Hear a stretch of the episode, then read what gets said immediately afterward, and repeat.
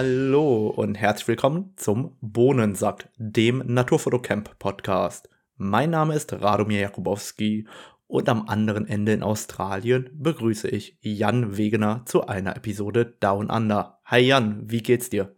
Hi an alle, schön mal wieder hier zu sein. Du kannst vielleicht direkt dazu sagen, wie es dir im Moment geht. Wir haben ja live verfolgt, dass du Corona hast, beziehungsweise ich habe das live verfolgt. Ich glaube, du hast es nirgendwo geschrieben. Nee, hatte ich nicht. Es war mir auch erst eine Zeit lang nicht so klar und dann war es aber doch irgendwie positiv, aber ist jetzt auch schon die eine Woche rum, seitdem man positiv getestet ist. Das heißt, ich muss jetzt auch nicht mehr mich in Quarantäne begeben oder so nach der einen Woche. Das heißt, im Moment fühle ich mich halt immer nur noch ein bisschen schlapp. Es war jetzt nicht so krass, sage ich mal. Ich habe mich jetzt nie richtig schlecht gefühlt, aber es ist immer schwierig, immer noch jetzt mal lange was zu machen oder ich möchte jetzt auch nicht fünf Kilometer joggen oder so, aber hoffentlich geht es langsam wieder bergauf. Ich habe immer noch so einen komischen Husten, das ist eigentlich das Nervigste. Dann hoffe ich, dass ich den nicht zu oft rausschneiden muss, weil ich glaube, da bin ich der Post-Production auch zu doof für. Ich gebe mir Mühe. Super. Wir haben ein paar Hörertipps von euch bekommen. Ähm, es wurden noch zwei ähm, Raw-Viewer empfohlen, also quasi, um an das Thema nochmal anzuknüpfen vom letzten Mal, wie man schnell durch seine Bilder durchsteigen kann. Und zwar zum einen der Fast Raw Viewer und zum anderen der XN View MP. Ich weiß nicht, hast du dir einen von den beiden noch angeschaut? Ich hatte es ja auch weitergeleitet ich hatte sie mir früher mal angeschaut, jetzt seit dem letzten Mal nicht, weil ich war fast gar nicht am Computer jetzt die letzten zwei Wochen. Da war ich mehr so Richtung Bett. Aber ich werde mir den in jedem Fall nochmal anschauen, weil ich, das erste Mal, wo ich die ausprobiert hatte, hatten die mich jetzt nicht so überzeugt. Aber kann natürlich sein, dass da es jetzt auch ein neues Update gibt oder so und die jetzt viel besser sind. Und wie gesagt, eigentlich suche ich nur was, was Faster und Image Viewer imitiert für Mac. Okay, aber ich äh, setze einfach mal einen Link in die Show Notes, da können diejenigen, die sich da interessieren und noch nicht festgelegt haben, auch nochmal reingucken. Ich äh, verwende tatsächlich mittlerweile dauerhaft Bridge und bin damit ähm, sehr zufrieden. Ich habe gesehen ähm, auf Instagram, dass du vermutlich bevor du krank geworden bist, ähm, bei der BirdLife Photography Conference unterwegs warst. Wie war das denn auf so einem großen Event nach der Zeit und ähm, was kann man sich darunter überhaupt vorstellen? Weil ich kenne natürlich eher die europäischen Festivals, denn die ähm, australischen.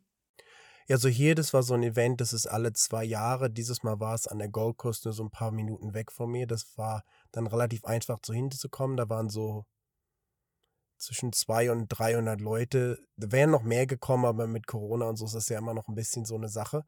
Und ja, war ganz ein interessantes Event, einfach mal auch direkt Leute kennenzulernen, mit denen zu reden und sich so auszutauschen, face to face, anstatt immer nur so in den YouTube-Kommentaren und so. Und ich habe da auch zwei Präsentationen gehalten und ja, war eigentlich sehr gut. Und ich sag mal, das Schwierigste manchmal bei diesen Veranstaltungen ist, dass du halt so von super Newbie bis Professional im Publikum hast, sozusagen. Deshalb finde ich das immer manchmal schwierig, so seine Talks auf einer interessanten Ebene zu gestalten, quasi, die jetzt nicht zu, ähm, zu hoch für einige ist und dann zu langweilig für andere. Und das ist mir, glaube ich, in dem einen Vortrag sehr gut gelungen. Und dann haben sie mich noch gefragt, ob ich auch einen Vortrag machen kann, Photoshop Tipps und Tricks. Habe ich ja dazu gesagt, aber schon als ich angefangen habe, den so aufzuschreiben, was ich machen will, da ähm, ahnte ich schon so langsam, dass das etwas schwieriger werden könnte, weil ich sag mal, gerade mit Photoshop, wenn man Ebenen nicht versteht, dann kann man eigentlich nur ganz wenig von Photoshop machen oder man versteht eigentlich gar nicht, sag ich mal, dies, das most powerful was Photoshop anbietet sozusagen. Das heißt, ich habe dann so versucht, Leuten die Ebenen zu erklären, aber da waren dann doch viele so, sage ich mal, etwas leere Brillige in meine Richtung. Aber insgesamt war es schon ganz okay. Cool, das freut mich, wobei ich auch dazu sagen muss, ich selber habe ja lange an einem Workflow gearbeitet ohne Ebenen und Masken. Es gibt zwar ein paar Sonderfälle, wo ich auch mit Ebenen und Masken arbeite, aber in der Regel komme ich ohne aus und ich glaube, dass diejenigen, die bei mir ähm, sich zum Thema Photoshop melden, auch gerne einen Workflow haben wollen, eben ohne Ebenen und Masken, weil ich habe aber das Gefühl, dass ganz, ganz viele ambitionierte Hobbyfotografen oder wie man es auch immer nennen möchte, dass die sehr viel Freude an der Fotografie haben, aber eigentlich vermutlich in ihrem Büroalltag genug am Computer sitzen. Das heißt, die meisten wollen gar nicht so viel am Computer hinterher bearbeiten, sondern wollen möglichst schnell auch ähm, fertig damit äh, sein, also mit dem ganzen Thema Bildbearbeitung. Das kann durchaus sein, wobei ich jetzt mal behaupten würde, dass ob man jetzt Ebenen benutzt oder nicht benutzt, eigentlich an der Schnelligkeit nicht unbedingt nicht unbedingt was mit der Schnelligkeit zu tun hat, sondern für mich ist es eher so eine Sache, dass ich halt, wenn ich die Bilder mit allen Ebenen abspeichere, dann halt auch in einem Jahr von heute das Bild wieder aufmachen kann, wenn ich das als PSD abspeichere und dann halt dort bestimmte Sachen verändern kann und es quasi an je, jeder Zeit verändern kann, wenn ich will. Also das hat schon bestimmte Vorteile für mich. Aber so oder so, im Endeffekt muss man eh einen Workflow finden, der für einen selber am besten ist und der einem auch noch genug Spaß macht, weil du hast natürlich recht, wir wollen jetzt auch nicht nur die ganze Zeit am Computer verbringen. Ja, aber ich, ich verstehe, was du meinst, aber alleine, wenn du jede Ebene so benennen möchtest, dass du es in einem Jahr oder in zwei Jahren noch verstehst, dann musst du ja erstmal jede Ebene sauber benennen. Keine Ahnung. Äh, also Hintergrundebene, Vordergrund, Vogel, Ast, noch, wie auch immer. Ich habe noch nie in meinem Leben eine Ebene umbenannt. Das wollen wir mal hier klarstellen. okay, aber dann ist eben die Frage, wirst du dich in, deinem, in deiner Bearbeitung von vor drei Jahren noch äh, zurückerinnern können oder nicht? Weil für mich gehört zu einem sauberen Workflow mit Ebenen auch dazu, dass ich so, so benenne, dass ich später damit nochmal was anfangen kann, weil das non-destruktive Bearbeiten, also dass ich das wieder verändern kann, bringt mir ja nur dann einen Vorteil, wenn ich irgendwann auch noch verstehe, was ich damals gemacht habe. Da hast du recht, aber ich folge eigentlich immer dem gleichen Workflow sozusagen, wo ich halt immer anfange mit meinem Background, dann mache ich in der Regel eine Background-Kopie und dann mache ich eine Selection von meinem Hintergrund, so dass ich den Vogel und das Bild und den Hintergrund unterschiedlich bearbeiten kann und dann habe ich eigentlich schon immer sehr ähnliche Schritte. Das heißt, selbst wenn ich die nicht bearbeite, kann ich relativ schnell, wenn ich die an- und ausschalte, sozusagen die Ebenen immer noch mal so zurückverfolgen, was ich gemacht habe. Wenn man dann 45 Ebenen hat, wird es vielleicht etwas schwieriger, aber für so ein normales Bild ist es eigentlich okay. Okay. Ja, ich glaube auch, dass einfach wir äh, in so einer Blase leben, in der wir sehr gerne und äh, sehr viel uns mit unseren Bildern beschäftigen. Deswegen können wir uns auch merken, welche Bilder in welchem Jahr entstanden sind und so weiter. Aber derjenige, der vielleicht nur drei oder viermal im Jahr fotografieren geht, ich weiß nicht, ob der sich das so gut äh, merken kann, wie sein Workflow vor drei Jahren war. Vor allem, wenn er noch viel dazugelernt hat in den letzten Jahren. Deswegen tue ich mir da hin und wieder auch schwer, einfach weil ich genau weiß, wie es ist, dass man das dann doch gerne mal vergisst. Aber eigentlich kommen wir damit zu einem ganz spannenden Thema, das ich noch bringen wollte, eigentlich an einer späteren Stelle, aber es passt gerade so gut. Nämlich wollte ich mit dir über die äh, JPEG-Qualität sprechen. Ich habe ja schon mal erzählt, dass ich viel JPEG fotografiere, wenn es eher um Menschen geht. Und ähm, jetzt letztes Wochenende war extrem verregnet an einem Tag. Also es war wirklich so, dass man eigentlich nicht mal aus dem Auto aussteigen wollte und dementsprechend haben wir den letzten Morgen beim Workshop damit verbracht, dass wir Bilder bearbeitet haben und zwar direkt auf dem Mobile Device, also direkt auf dem iPhone mehr oder weniger. Und das heißt, die Bilder vom Workshop, die wir vorher gemacht hatten, in den Tagen vorher, haben wir wirklich direkt im Auto von den Kameras überspielt aufs Handy. Und ich muss sagen, ich war extrem verwundert, was möglich war in der Bearbeitung, also in der Lightroom-App direkt. Also nicht, nicht deswegen, weil man so viel machen kann in der Lightroom-App, das weiß ich ja, aber dass es eigentlich sogar von der Bildqualität her vollkommen gereicht hat, weil meine Bilder sind ja sauber belichtet. Ich muss die Belichtung nicht mehr anpassen, sondern muss ja nur noch die Nuancen dahin bringen, dass das Bild sauber dargestellt wird. Und dementsprechend war ich sehr verwundert, dass mir vermutlich bei den meisten meiner Bilder fast das Original JPEG reichen würde und ich das RAW oft äh, gar nicht brauchen würde. Ich weiß nicht, wie, wie dein Empfinden da ist. Ja, kann ich jetzt, also mache ich selber gar nicht eigentlich auf dem Handy irgendwas zu bearbeiten, deshalb fällt es mir schwer jetzt da zu kommentieren. Und wenn du sagst, die Bilder oder die Bearbeitung da hat genügt, ist es dann, dass du sagst, die hat jetzt genügt, um das am Handy anzugucken oder würdest du jetzt auch so ein Bild dann direkt ausdrucken oder sowas oder würdest du dann schon nochmal zurückgehen? Weil ich denke mal, das ist ja schon ein großer Unterschied, ein Bild so zu bearbeiten, dass es jetzt, sagen wir mal, an einem Bildschirm gut aussieht und dann ein Bild so zu bearbeiten, dass du es jetzt in ein Magazin abgeben würdest oder so? Also ich glaube, das ist so teils, teils. Also wenn, wenn das ja sauber vor Ort belichtet ist und sauber fotografiert worden ist, dann ähm, das schnell auf dem Handy bearbeiten, auch gerade mit der Erfahrung, dass man eben weiß, äh, wie weit man den Regler drehen kann, ähm, ohne dass es eben ähm, unschön aussieht, also dass man es nicht übertreibt am Handy-Display. Da würde ich mir auch zutrauen, Bilder für ein Magazin auf die Schnelle zu bearbeiten. Wenn es dann irgendwie wirklich in den ganz großen Druck geht, keine Ahnung, Kalendercover oder ähm, ähnliches, dann würde ich das schon nochmal gerne als RAW in groß sehen. Oder wenn es an den großen Druck geht, also wenn wir sagen, wir gehen jetzt über den Meter hinaus oder über den halben Meter hinaus, also man wirklich anfängt groß zu drucken, da gucke ich mir auch ganz gerne das RAW an, allein deswegen, weil ich die Schärfung richtig beurteilen kann. Weil ähm, ich kann oder ich weiß überhaupt nicht, wie ich in Lightroom schärfen würde, dass ich am Ende zufrieden wäre, weil ich tatsächlich das komplett immer in Photoshop selber mache, das ganze Thema Schärfung. Und ähm, das ist natürlich ein Punkt, den ich in Lightroom nicht äh, so gut abschätzen kann, also in Lightroom auf dem Handy vor allem. Ähm, deswegen würde ich da vermutlich schon nochmal ins RAW reingehen. Aber so für den Alltag, wenn man, äh, was weiß ich, eine halbe Stunde Zeit hat und schnell auf dem Handy Bilder bearbeiten will, war ich wirklich verblüfft, äh, wie nah quasi dieses Bild am Ende an das hinkommt, wo, wo ich selber auch hinbearbeiten würde.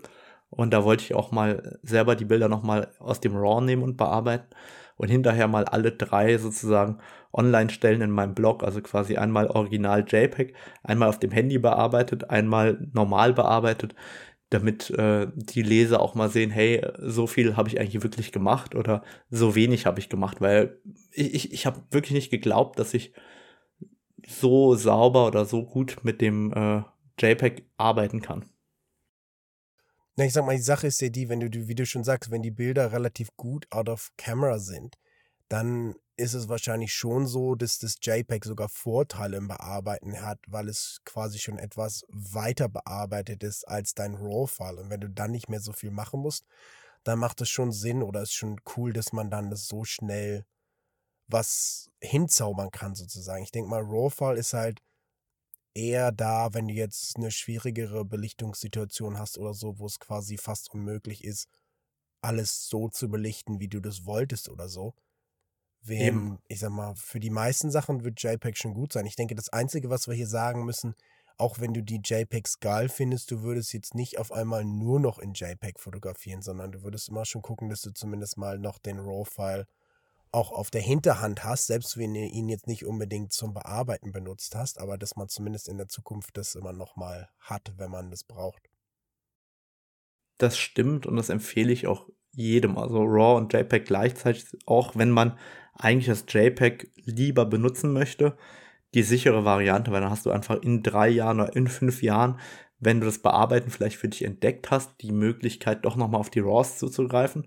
Und du kannst halt im Moment einfach die JPEGs nehmen und irgendwann mal die RAWs bearbeiten. Also das ist ja ohnehin immer die Möglichkeit. Und wenn ich so zurückdenke an meine früheren Jahre und an die ersten Wettbewerbe, die ich mitgemacht habe, da muss ich zugeben, da waren viele Bilder bei den Wettbewerben, die auch erfolgreich waren, aus dem JPEG raus bearbeitet, weil ich einfach damals noch überhaupt keine RAWs bearbeiten wollte, hatte ich überhaupt gar keine Lust zu.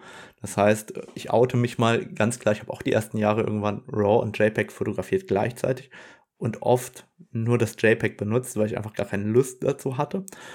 Und ich habe in letzter Zeit das Gefühl, dass ich auch immer wieder mal zum JPEG zurückkehre, viel öfter, als ich es eigentlich gedacht habe. Und das ist schon für mich auch interessant, weil ja das JPEG an sich oft so verschrien ist, so, ah, was machst du da eigentlich? Das ist ja total unprofessionell, was ist das denn für ein Pfusch mit JPEG? Und ich muss sagen, hey, voll cool, wenn es ausreicht, dann wozu soll ich dann die größere Datenmenge und den Bearbeitung, äh, also als, als mit der Bearbeitung machen im RAW-Format, also diesen ganzen Aufwand dahinter.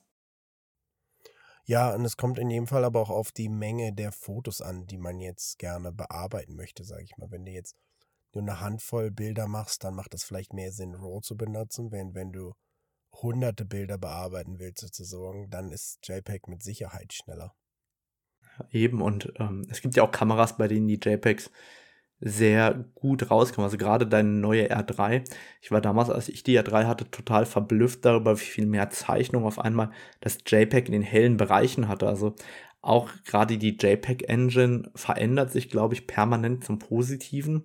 Und da bin ich auch mal gespannt, wie das weitergeht, wann es denn so einen richtig guten Workflow für die Hive-Bilder gibt. Also vielleicht hat ja auch schon ein Zuhörer einen richtig guten Workflow ähm, mit Hive und kann es da mal an die Hand nehmen und erzählen, wie er da fotografiert, weil das soll ja einen ganz guten Dynamikumfang haben bei einer Größe, die kleiner ist als das JPEG.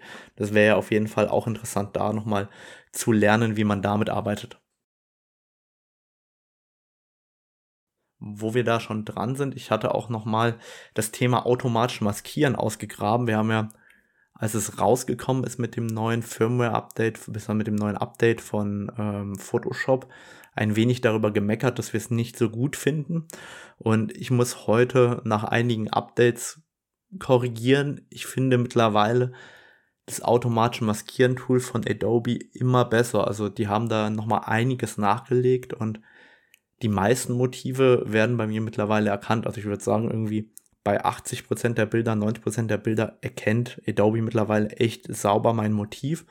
Und dann gibt es natürlich immer noch die, wo er es komplett falsch äh, identifiziert, aber in der Regel schafft es es ganz gut. Und da bin ich mittlerweile echt oft dabei, dass ich erst auf Motiv auswählen gehe, wenn ich es machen möchte.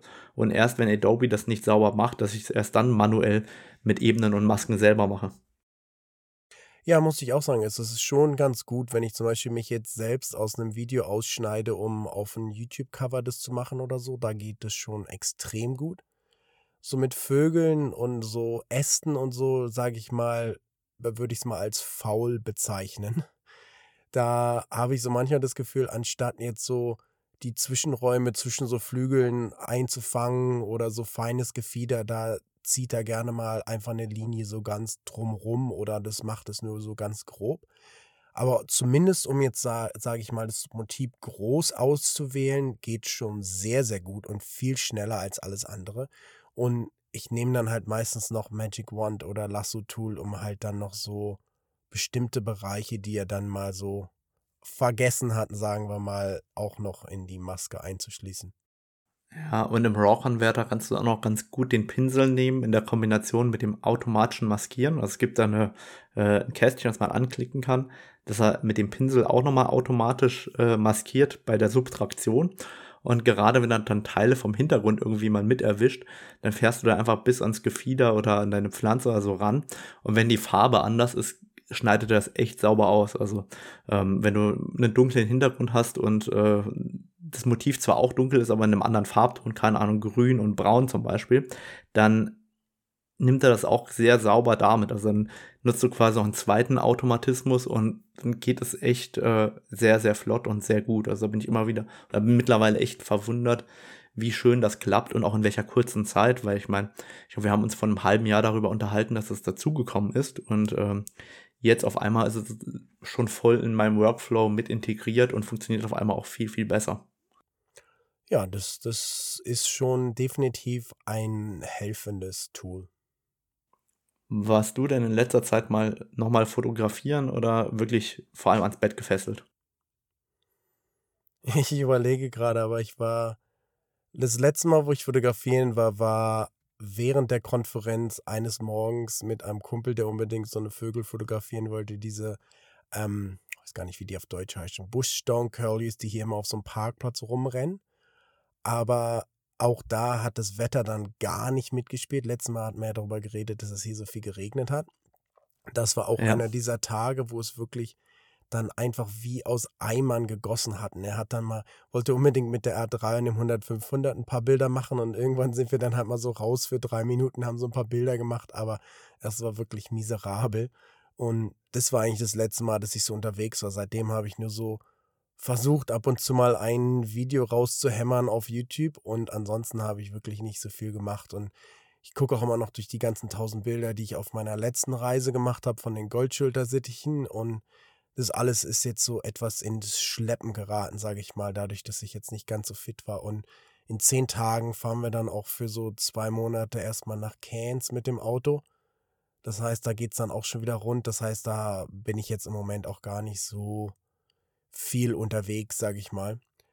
Aber du hast doch bestimmt mal wieder was gemacht. Wie läuft es eigentlich bei dir, sag ich mal? Wenn du jetzt im Frühjahr, oh, Frühjahr ist ja schon fast vorbei, sag ich mal, gehst jetzt in den Sommer hinein. Hast du bestimmte Ziele, die du mal sagst, oh, im April will ich jetzt die Blume machen, im Mai will ich eine andere Blume machen oder so? Oder setzt du dir da bestimmte Ziele oder wie läuft es? Also äh, Ziele in dem Sinne setze ich mir nicht, aber ich weiß natürlich immer, wann blüht was und äh, wann kann ich es fotografieren. Das heißt, im, die Frühblüher, wo wir eher Februar, März auf dem Schirm haben, da unterscheidet sich es ja ganz oft massiv davon, wie lange Schnee liegt, wie kalt der Winter war, wann die ersten Frühblüher kommen. Aber dann hinten raus, so in Richtung ähm, Ende Mai und Juni jetzt hinein, da sind die Zyklen, in denen etwas blüht, eigentlich extrem konstant. Das bedeutet, da gibt es mal eine Abweichung von einer Woche oder einer halben Woche, aber eigentlich ist so ab äh, Ende April, Anfang Mai wirklich sehr konstant deutbar, wann was blühen wird. Manchmal wird es ein bisschen aufgehalten, aber eigentlich ist es wirklich dann jedes Jahr die gleichen Phasen und dann weiß ich auch schon mal ganz genau, dann und dann lohnt es sich irgendwo hinzufahren und deswegen war ich auch in den letzten beiden Wochen jeweils drei Tage in Bayern äh, Frauenschuh fotografieren, also diese Orchideenart meiner Meinung nach die ikonischste Orchideenart, die wir in Deutschland haben. Die hat auf der einen Seite so eine charakteristische Form, auf der anderen Seite total schöne Farben mit dunkelrot und mit gelb. Und die ist auch von der Form so charakteristisch. Das heißt, irgendwie die kommt dieser Orchidee, die man ähm, im Baumarkt oder im Hornbach vermutet oder im Gartencenter irgendwie am allernächsten, weil die meisten Orchideenarten, die wir, die wir sowieso kennen aus dem Alltag, das sind ja diese Orchideen, die man verschenkt. Und das sind ja eigentlich äh, tropische Arten, die es bei uns gar nicht gibt. Und aber so, sowas erwarten wir ja, wenn jemand von einer wilden Orchidee erzählt. Also zumindestens glaube ich, dass der Laie sowas erwartet. Und wenn er dann in so eine normale Wiese kommt und dann so kleine äh, lila Knabenkräuter sieht, dann ist es nicht so das, was er erwartet. Und ich glaube, der Frauenschuh kommt eben diese, dieser ikonischen Art, die man aus dem Gartencenter kennt, am allernächsten an der Stelle. Und ich finde ja immer total faszinierend, was man daraus machen kann, weil ich habe da eine wirklich gute Location äh, gefunden. Ähm, die Herausforderung beim Frauenschuh ist erstmal, gute Locations überhaupt zu finden in Europa, weil die sind alle geschützt und ähm, dementsprechend ist es oft äh, so, dass die wirklich dann teilweise umzäunt sind und ähnliches, weil Leute Orchideen ausbuddeln. Also bitte, bitte ähm, keine Wildblumen ausgraben. Das bringt nichts, wenn ihr die im Vorgarten irgendwo einpflanzt. Die wird nie wiederkommen, weil das ganze Ökosystem drumherum nicht da ist. Also ähm, stehen lassen, falls jemand auf die Idee kommen lassen würde. Ähm, und Jedenfalls ist es dort so, dass die meisten Frauenschuhe, die wachsen ja in, oft in Hanglage, oft in Wäldern und dann oft in so leicht verbuschten Gebieten und dann auch noch so, dass da keine Sonne, überhaupt kein Licht hinkommt. Und ich habe ein, zwei Locations, die ich wirklich gerne habe. Das Schöne daran ist, es sind keine Schutzgebiete erstmal. Das ist, warum ist das schön?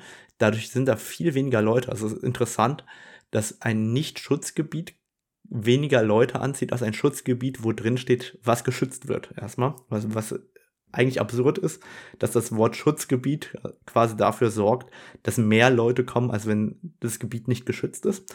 Und dann ist das andere dort sehr schön, dass die alle in einer Hanglage liegen, aber relativ weit oben, so dass man eben das erste Morgenlicht und teilweise auch ein bisschen Abendlicht mitnehmen kann, dass man auch wirklich mit dem Licht spielen kann dort vor Ort. Und das ähm, macht eben diese Wälder dort so besonders.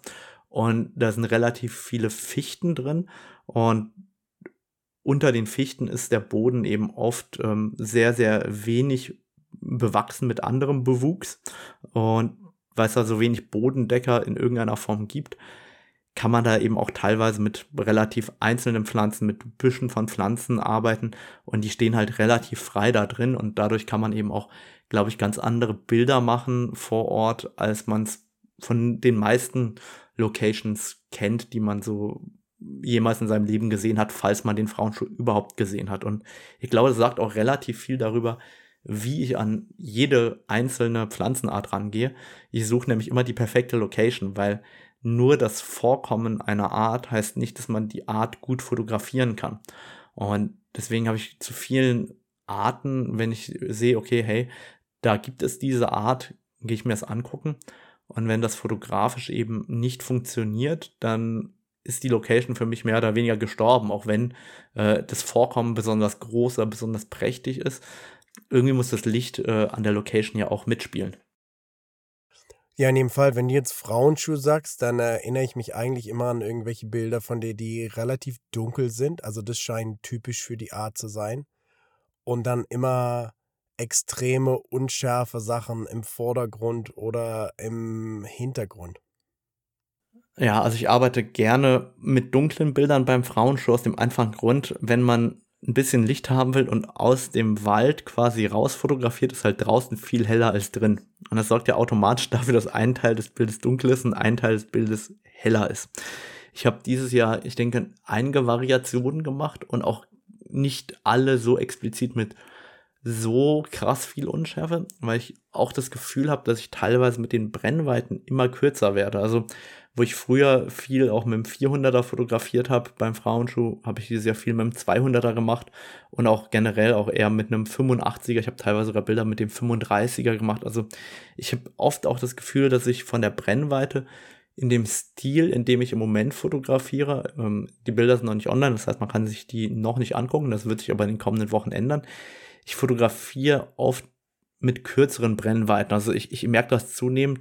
Ich glaube, ich werde dort sehr stark auch von der Menschenfotografie beeinflusst. Also ich gucke mir sehr, sehr viel im Bereich ähm, Street, Porträt und so weiter an und ähm, habe auch viel Kontakt zu Fotografen, die gerade eher in so einem ähm, Bereich fotografieren, also Menschen porträtieren in verschiedenen Variationen.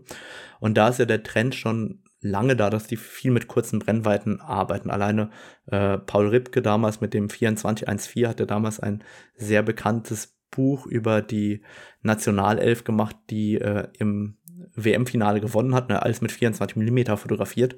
Und ich glaube oder ich sehe einfach, dass meine Art der Naturfotografie im Moment oft beeinflusst wird durch die Menschenfotografie und gar nicht durch andere Naturfotografen. Und ähm, ich finde es schön, dass da einfach ein bisschen andere Bilder im Moment von mir auch entstehen die ich fast vor meinen Kollegen rechtfertigen muss. Also ich zeige ja manchmal dem Stevie Bilder oder dem einen anderen anderen Fotografen.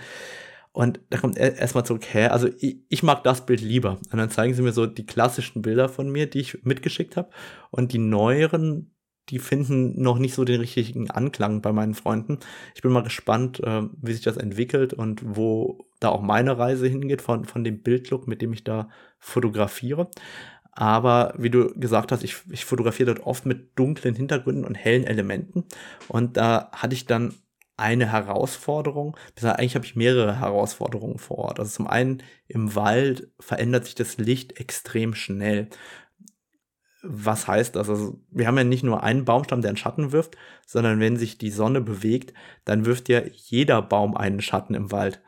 Und dementsprechend kann es sein, dass dieses Spotlight, das viele meiner Bilder eben auszeichnet, dass da ein bisschen Licht auf die Pflanze auch drauf fällt, ist oft nur wenige Sekunden da. Also es klingt so, als ob man übertreibt, aber oft ist es so, du hast da noch nicht mal eine Minute, vielleicht 20 Sekunden, ist das Licht da, dann ist das Licht wieder weg. Dann kann das sein, dass es wiederkommt. Es kann aber auch sein, dass die jetzt erstmal die nächste halbe Stunde überhaupt nicht vom Licht getroffen wird. Das heißt, man muss da wirklich super schnell arbeiten und eine Bildidee im Kopf haben und auch vor Ort erstmal realisieren, welche Brennweite nehme ich denn jetzt. Also nehme ich da einen 35er oder brauche ich eher 85, 135, 200, 400 Millimeter. Also es geht ja auf der einen Seite darum, wie weit komme ich weg vom Motiv, aber auf der anderen Seite auch, wie viel wächst denn jetzt dazwischen, was wächst da dazwischen, wie ist die topografische Lage, ist da zum Beispiel ein Hubbel dazwischen, ich kann mich nicht mit 400 Millimeter von der Pflanze weglegen und dazwischen ist ein Hubbel und man sieht die Pflanze überhaupt nicht mehr. Das heißt,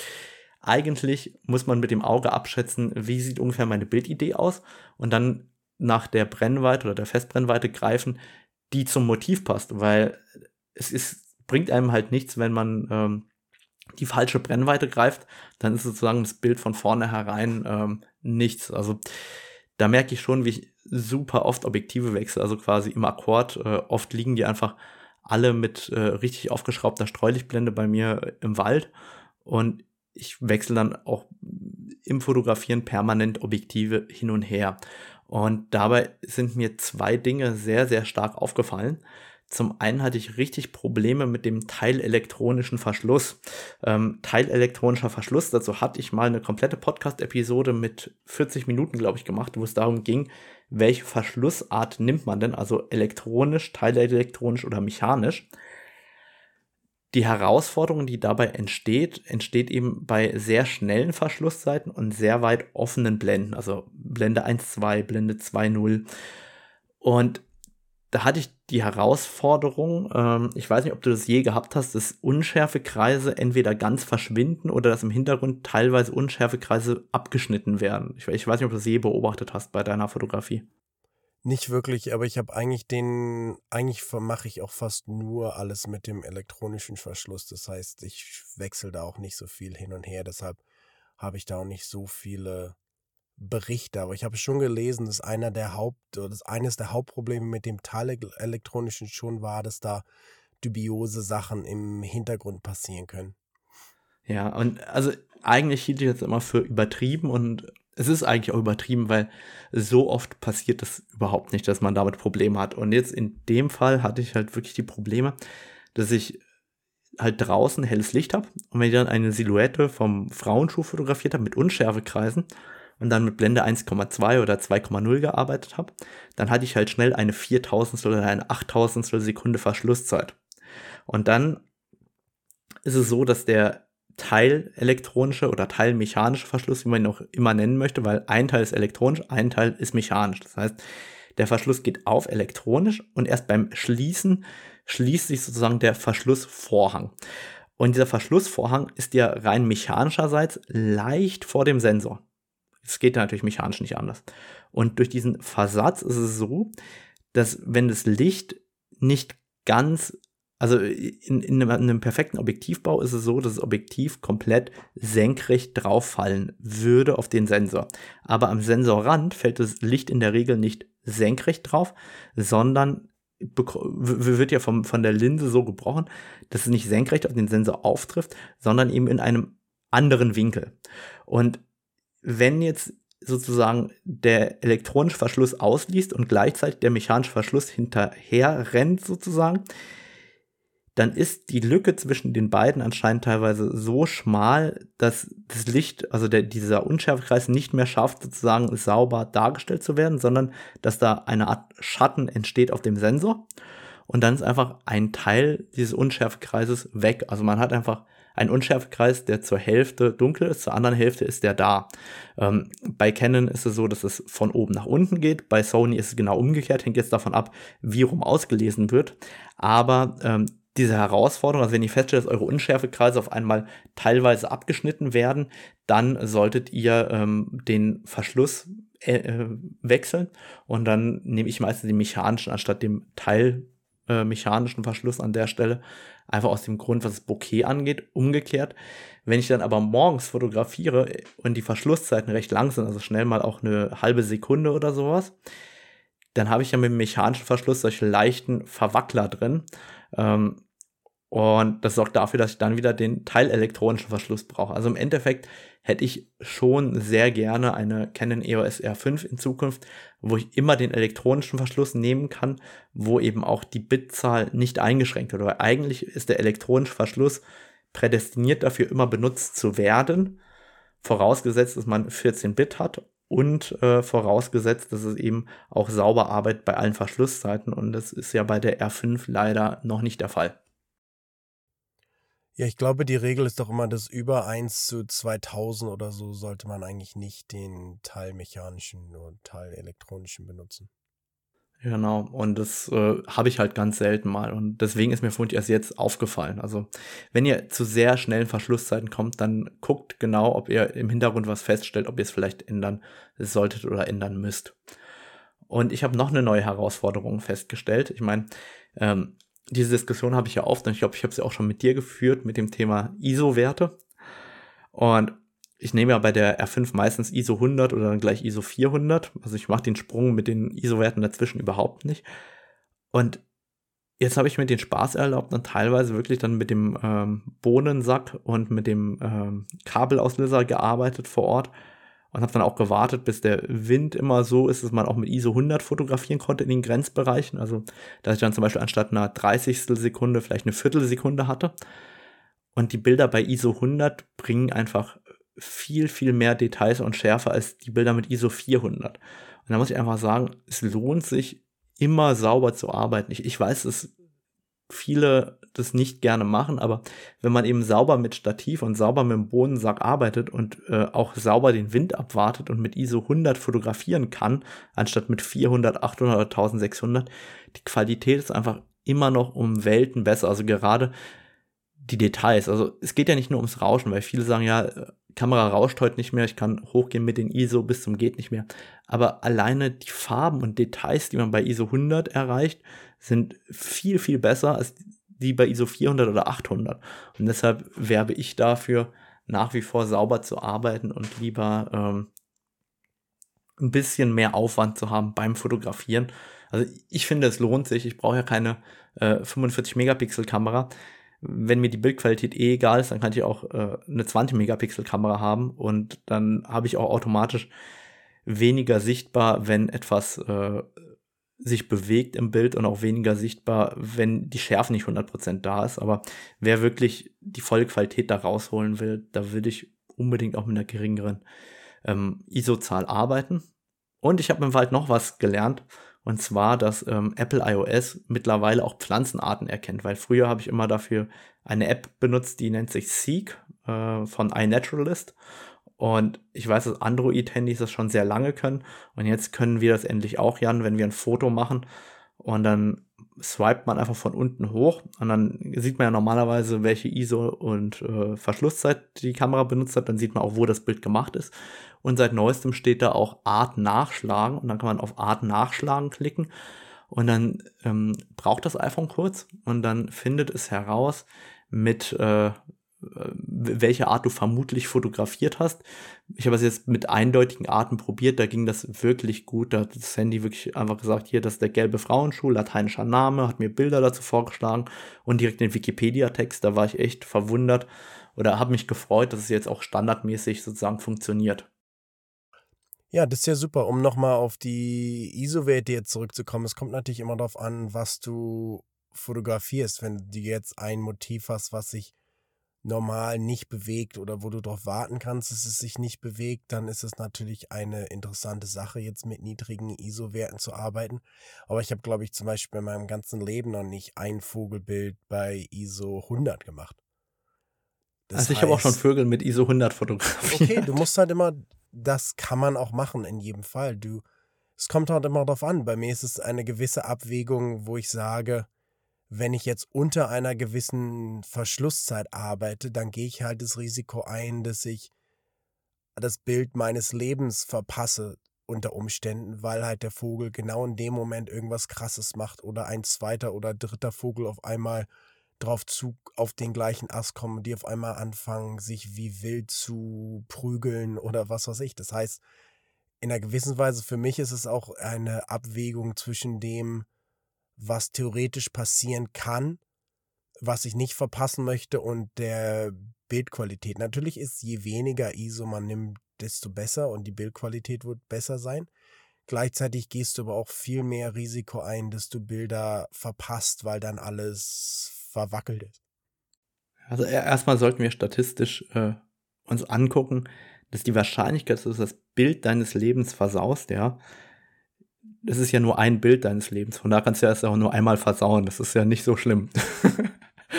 aber ich, ich verstehe vollkommen, was du meinst, aber trotzdem, gerade in der Dämmerung, wege ich ja ganz oft ab, probiere ich jetzt mit ISO 6400 oder 12800 ein Bild zu machen und habe dann, nehmen wir mal an, eine 200 Sekunde oder ich probiere die 50 Sekunde scharf abzubilden und kann dafür zwei Blenden äh, beim ISO-Wert einsparen. Eventuell brauche ich auch eine 25. Sekunde und spare drei Blenden ein, weil dann bin ich auf einmal von, wenn wir von drei Blenden ausgehen, ist es der Unterschied von ISO 6400 zu ISO 800. Und das ist in der Bildqualität schon brutal hinterher, was das angeht. Ich glaube, dass sich da halt auch die Vogelfotografie nochmal unterscheidet von ähm, Säugetieren und auch von ähm, allen möglichen Insekten und Pflanzenarten, weil einfach, wie soll ich sagen, das Säugetier steht ja gerne. Der, die Pflanze steht da, da wartest du auf den Wind, dass der aufhört. Da kannst du ja immer abpassen, wann du auslöst. Und beim Vogel zumindestens kannst du es nur dann machen, wenn er sitzt. Im Flug geht es natürlich ja, überhaupt halt nicht. Aber eine Eule, eine Eule oder so wäre ein gutes Beispiel, wo du es mit Sicherheit auch machen kannst, weil die sich auch nicht so viel bewegt. Aber selbst wenn du jetzt einen Vogel hast, der in Anführungsstrichen nur singt oder so, da, selbst dann ist es schon schwierig, da überhaupt irgendwie, selbst mit einer 200 Sekunde hast du da nicht viel zu lachen sozusagen. Das heißt, es, im Endeffekt kommt es immer sehr darauf an, was du halt fotografierst. Ich sag mal, im Hinterkopf zu haben, dass weniger ISO besser ist. Ich denke, das ist in jedem Fall gut, aber es ist nicht auf alles an bringbar sozusagen, jetzt zu sagen, oh, ich probiere jetzt mal alles bei ISO 100. Natürlich kannst du das zum Beispiel auch machen, wenn jetzt ein Vogel, wo hast du schon, hast du schon viele Bilder gemacht, zum Beispiel so ein Pitter im Regenwald, da hast du jetzt schon viele Bilder bei, sagen wir mal, 6400 ISO gemacht, dann kann das schon Sinn machen, dass du auch mal runterdrehst und dann probierst bei einer 15. Sekunde einige zu machen, um da bessere Qualität rauszukriegen. Aber ich sag mal, viel in der Vogelfotografie, für mich zumindest, ist es mehr was, was ich mal so mache, wenn ich schon ganz viele Bilder habe, anstatt dass das so mein Hauptaugenmerk ist. Aber wenn ich jetzt zum Beispiel viel mehr Landschaft oder so fotografiere, dann würde ich das auch in jedem Fall versuchen, mit geringeren ISO-Werten zu machen. Ja, also ich gehe auch oft hin und mache quasi erstmal das Bild zur Sicherung auch mit der höheren ISO und dann kann ich immer noch probieren, mit der tieferen ISO ein schärferes Bild mit mehr Details rauszuholen. Also wenn ich jetzt eine einzige Art habe, die immer auf den gleichen Ansatz kommt, da kannst du auch hingehen und sagen, komm, ich mache die ersten Bilder mit ISO 6400 und danach äh, probiere ich auch mal mit geringerer ISO-Zahl ähm, das Bild nochmal in einer besseren Qualität zu bekommen. Und jetzt gerade bei deinem Beispiel von der Eule, ich habe ja ein, zwei Freunde, die wirklich viel Eulen fotografieren und der eine von denen steht oft im Wald und probiert auch mit vier und mit acht Sekunden Verschlusszeit scharfe Eulenfotos. Und er hat immer wieder auch Bilder dabei, wo die Eule dann eben eigentlich schon über die Dämmerung hinaus in der Nacht dann auch vier oder acht Sekunden lang still steht. Und ähm, da ist, wie soll ich sagen, wenn du zwei Sekunden oder eine Sekunde mit ISO 6400, 12800 belichtest, dann merkst du einfach, dass du echt ans Limit der Sensoren kommst, weil je höher die ISO und je länger die Verschlusszeit, umso mehr Rauschen und Probleme bekommst du ja auch automatisch mit rein. Du benutzt ja die ISO meistens auch dafür, um eine schnelle Verschlusszeit für Action zu bekommen. Und da ist es oft so, dass das Rauschen noch gar nicht so sehr auffällt. Einfach, weil natürlich der Sensor ein bisschen mehr Licht hat. Aber ich glaube, in der Dämmerung tut man schon gut daran, hier und da zu probieren, die ISO nicht durch die Auto-ISO so hoch poppen zu lassen. Naja, klar, also Auto-ISO benutze ich zum Beispiel gar nicht, weil ich das gar nicht leiden kann, wenn ich quasi mit meiner Kamera immer kämpfe, wer jetzt recht hat und wer jetzt die, die Belichtung bestimmen darf, sozusagen. Ich sag mal, das ist, das ist in jedem Fall eine Sache, wo ich auch abraten würde von, wenn man jetzt immer auf Auto-ISO ist und dann noch schön eine hohe Verschlusszeit einstellen und dann fotografierst du quasi den ganzen Tag bei super hohen ISO-Werten. Also das sollte, würde ich auch nicht machen.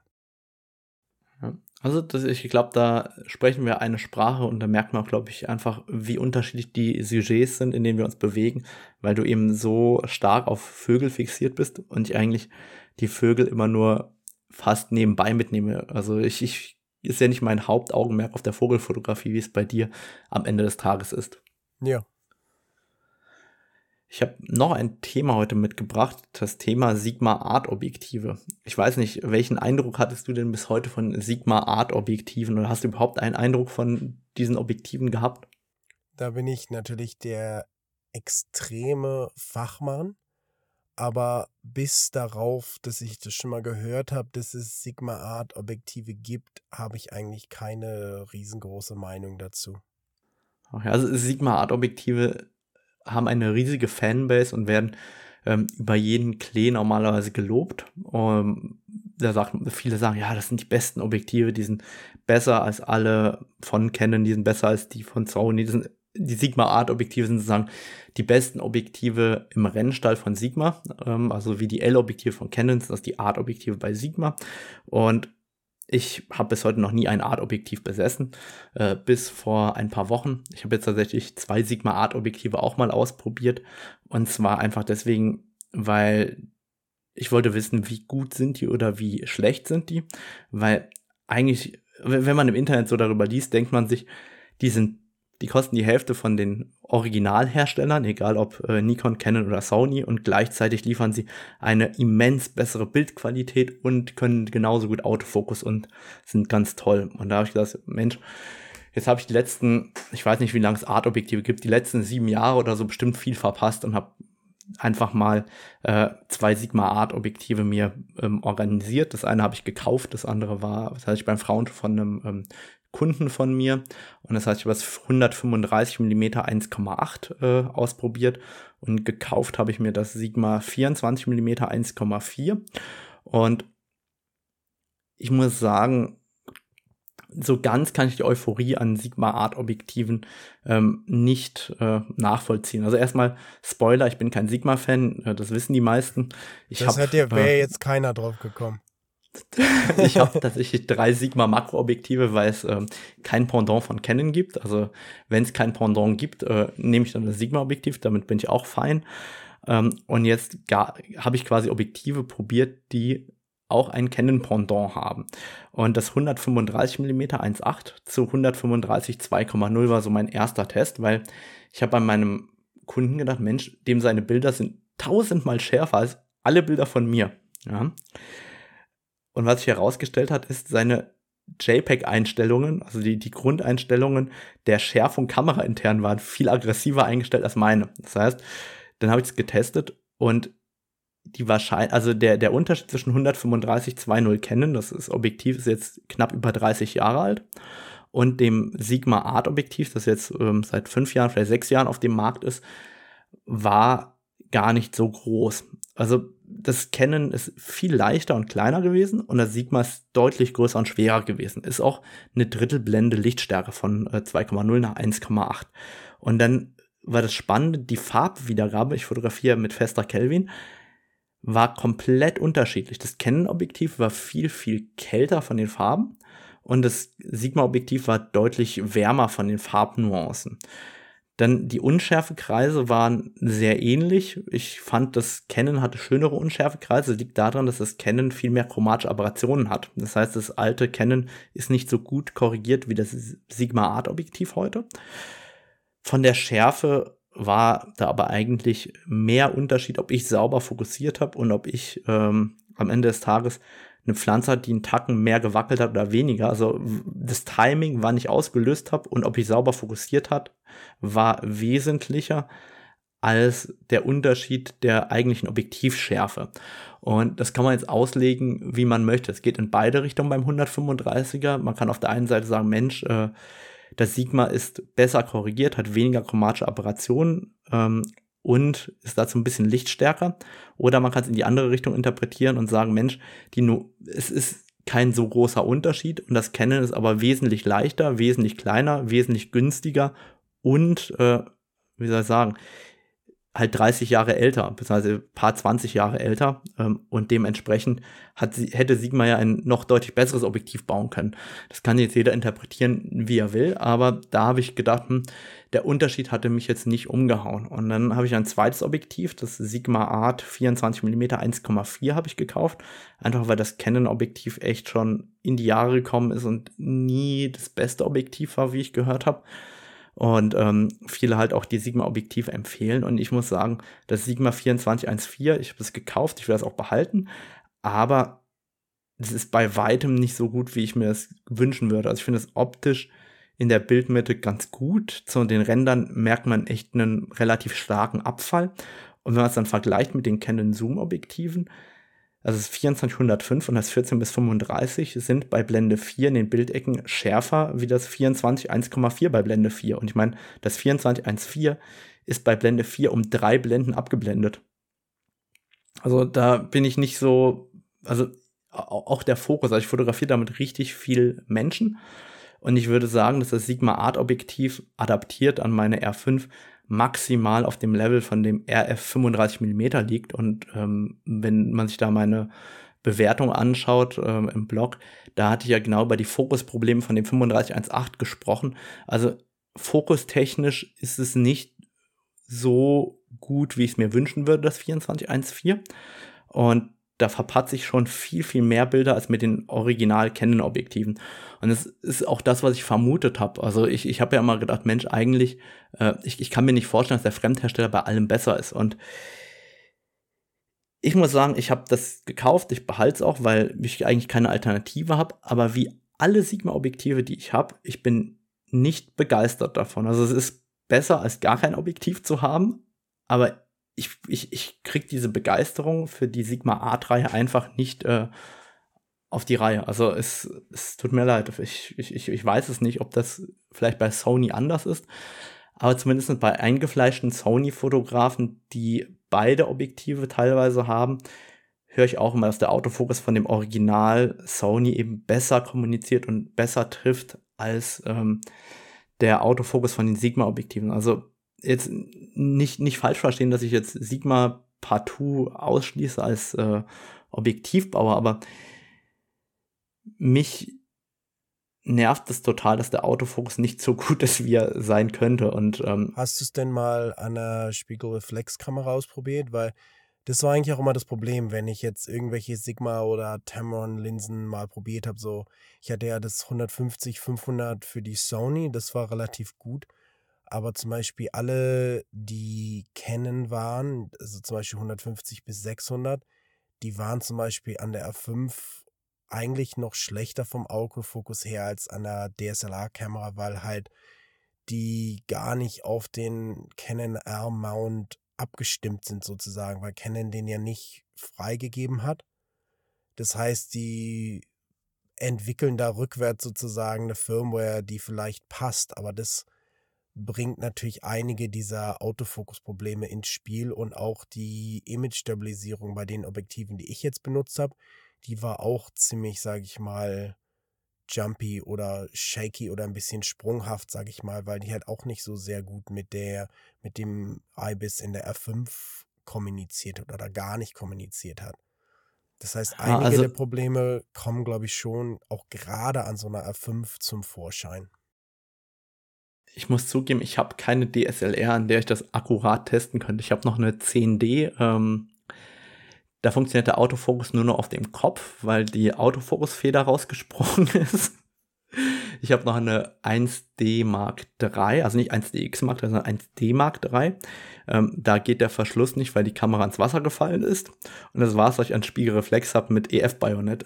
Ich glaube, ich habe noch eine 40D irgendwo, aber wie gesagt, das sind ja alles nicht Kameras, wo ich sagen kann, da kann ich ihn Autofokus wirklich mal ausprobieren. Ähm, also ich, ich kann es da nicht wirklich vergleichen.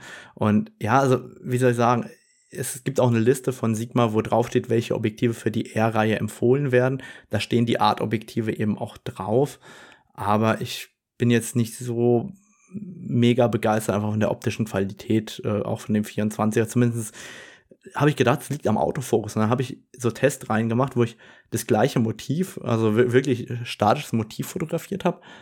Und da ist dann MF und AF und AI Servo, da gibt es eigentlich keinen Unterschied von der Schärfe. Und in dem Moment, wo ich halt wirklich damit halt ähm, im Endeffekt mache ich mit dem 24er Menschenbilder, da ist der Unterschied auf der Schärfe auf dem Auge zwischen den Bildern immer relativ unterschiedlich und nicht so richtig konsistent. Und das ist eigentlich schade für ein Objektiv, das ja neu äh, um die 1000 Euro kostet. Also ich meine, das ist jetzt auch nicht so, dass das Objektiv 300 kosten würde, weil wenn das 300 kosten würde, würde ich mich nicht beschweren. Also wenn, wenn du irgendwie so ein Objektiv hättest, äh, 2414 für 350 Euro von Sigma, dann wird ja auch keiner nach dem Autofokus fragen. Aber jetzt ähm, bei dem 2414, ich glaube, es kostet 890 Euro oder sowas. Okay. Das war jetzt noch meine andere Frage, weil natürlich viel bei Sigma und Tamron und so spielt halt auch so Value for Money eine große Rolle oft. Scheint jetzt bei denen vielleicht nicht unbedingt zu sein, aber viele benutzen die halt auch, weil es einfach eine viel preisgünstigere Variante ist und die Leute dann vielleicht auch nicht so die letzten 10% Schärfe erwarten, aber das sie auch nicht stört, wenn sie dafür weniger bezahlen. Also ich habe es mal gerade mitgegoogelt. Äh, 750 Euro kostet offiziell äh, in den meisten Shops dieses Objektiv. Und das Canon? Und das Canon kostet viel mehr. Also ich habe keine Ahnung, was das kostet das Canon gebraucht. Also warte mal, Canon 24 mm 1,4, kann ich ja gleich sagen. Kostet offiziell 1428. Also ähm, ziemlich genau das Doppelte im Neupreis. Und natürlich ist es dann ja schön, wenn äh, man nur die Hälfte bezahlt, aber wie soll ich sagen, mein Eindruck von dem, was man so im Internet gelesen hatte, war, Mensch, ich verpasse die Hälfte meiner meines fotografischen Lebens, weil ich kein Artobjektiv habe, weil das immer derart positiv dargestellt wird. Und irgendwie, ich, ich vermute, dass einfach meine Erwartung war, dass es die Canon-Objektive um, um Längen schlägt, weil es ja so gut dargestellt wird. Und jetzt, wenn das die Erwartung war, und es insgesamt ein bisschen schlechter ist an vielen Stellen, dann bin ich enttäuscht. Wäre meine Erwartung, dass ich für die Hälfte vom Preis ein fast so gutes Objektiv wie das Canon bekomme, dann wäre, glaube ich, mal, dann wäre ich, glaube ich, sehr zufrieden. Und ich glaube, da haben wir das Thema der Erwartungshaltung. Ähm, und zwar, dass einfach meine Erwartungshaltung so positiv gegenüber dem Objektiv war und jetzt quasi an einigen Stellen ähm, enttäuscht wird und dass ich dadurch nicht zufrieden wäre. Wäre ich reingegangen und hätte nicht so viele positive Berichte über die ganzen Sigma-Objektive über die Jahre gelesen, hätte ich vermutlich eine viel geringere Erwartung gehabt und wäre danach auch positiv überrascht worden. Vielleicht liegt es auch da dran. Na, natürlich, guck mal, das ist doch wie bei mir der R7, da habe ich doch auch ein paar Videos drüber gemacht, weil die gleiche Sache sozusagen. Ich habe eigentlich eine höherwertige Kamera für einen höheren Preis erwartet und habe eine andere Kamera für einen sehr viel billigeren Preis bekommen. Und wenn man die aus dem, wie du ganz genau wie du sagst, aus dem richtigen Gesichtspunkt anguckst, dann kriegst du eine ganz tolle Kamera oder ein ganz tolles Objektiv. Wenn du die aber aus dem Gesicht, aus einem anderen Gesichtspunkt anguckst, dann kriegst du auf einmal was, wo du etwas enttäuscht bist. Ich denke mal, gerade mit den Sigma-Objektiven, was da so interessant ist, ist halt für die meisten Leute, dass sie etwas kriegen können, was sie sonst für viel mehr Geld kaufen müssen.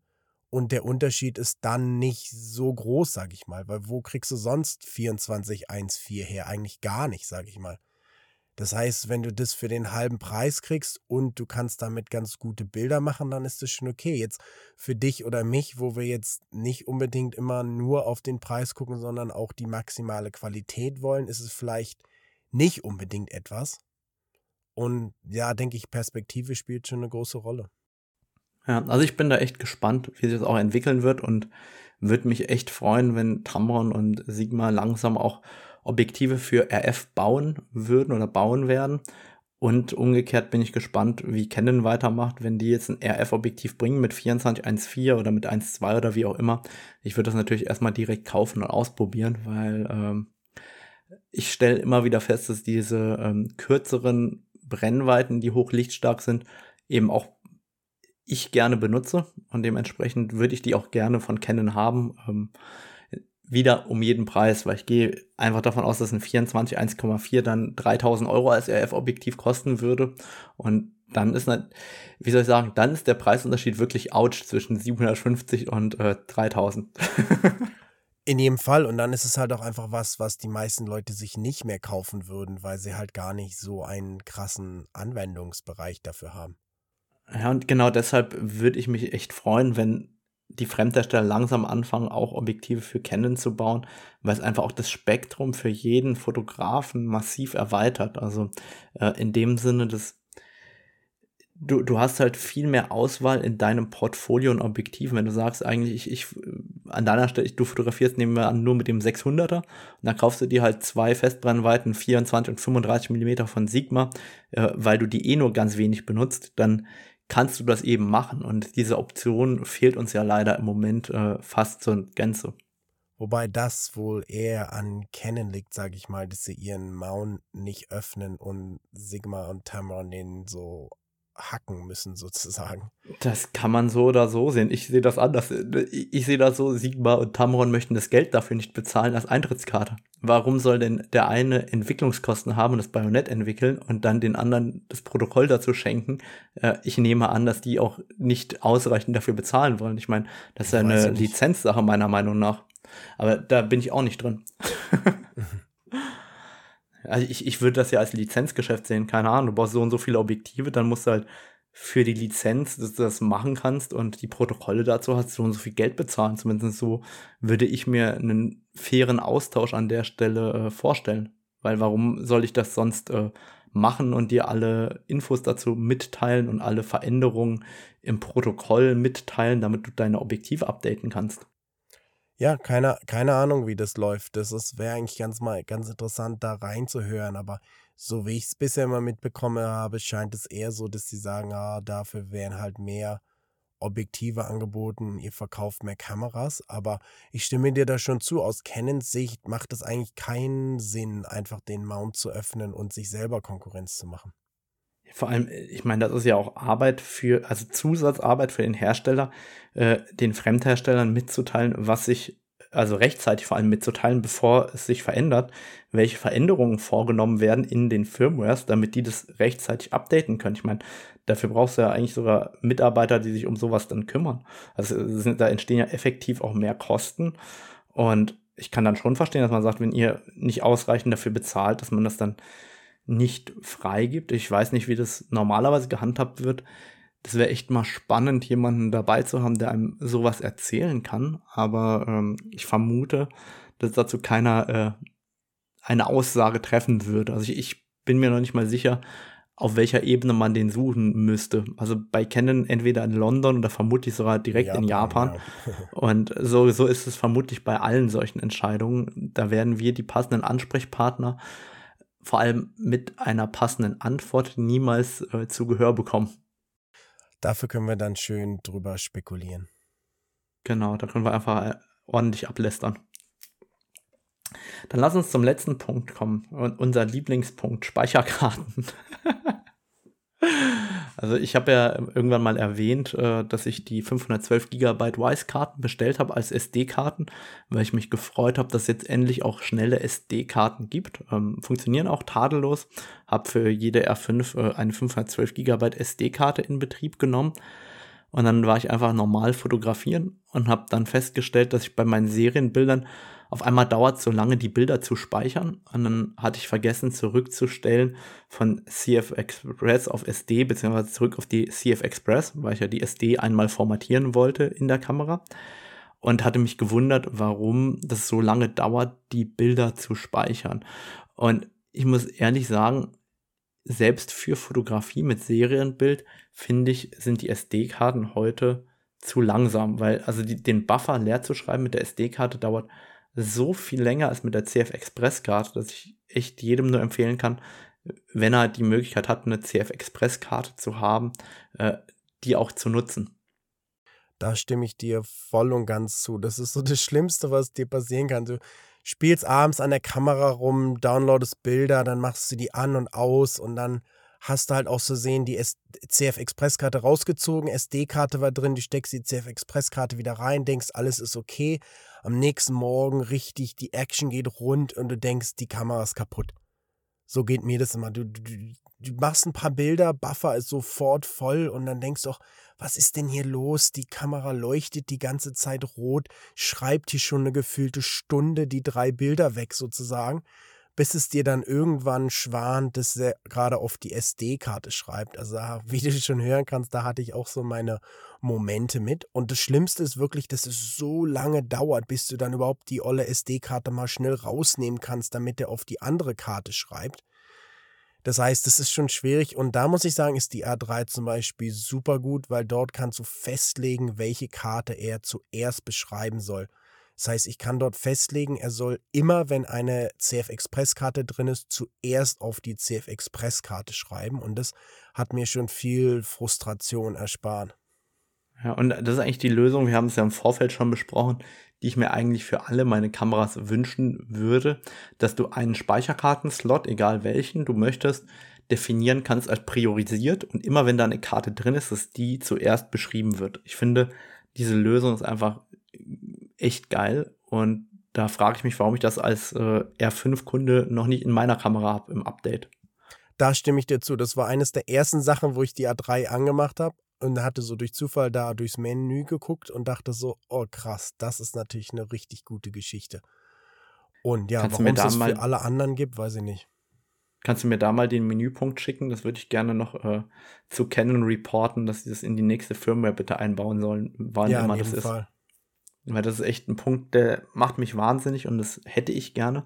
Ähm, du sagst ja, du ziehst dann die SD-Karte raus. Ich habe da meinen Workaround. Wenn du auf die Info-Taste noch zweimal drückst, dann kommt ja dieses schwarze Menü, wo ISO, Blende, Weißabgleich und so weiter drin ist. Und wenn du da einfach mit dem Finger auf die Karten tippst und vorne am Rad drehst einmal, dann wechselst du zwischen den beiden Speicherkarten. Dann kannst du es, also damit kannst du es relativ schnell äh, wechseln zwischen äh, den Speicherkarten, aber trotzdem muss die Karte, äh, die Kamera erstmal weggeschrieben haben, weil im Schreibvorgang kannst du es natürlich nicht äh, unterbrechen und verändern.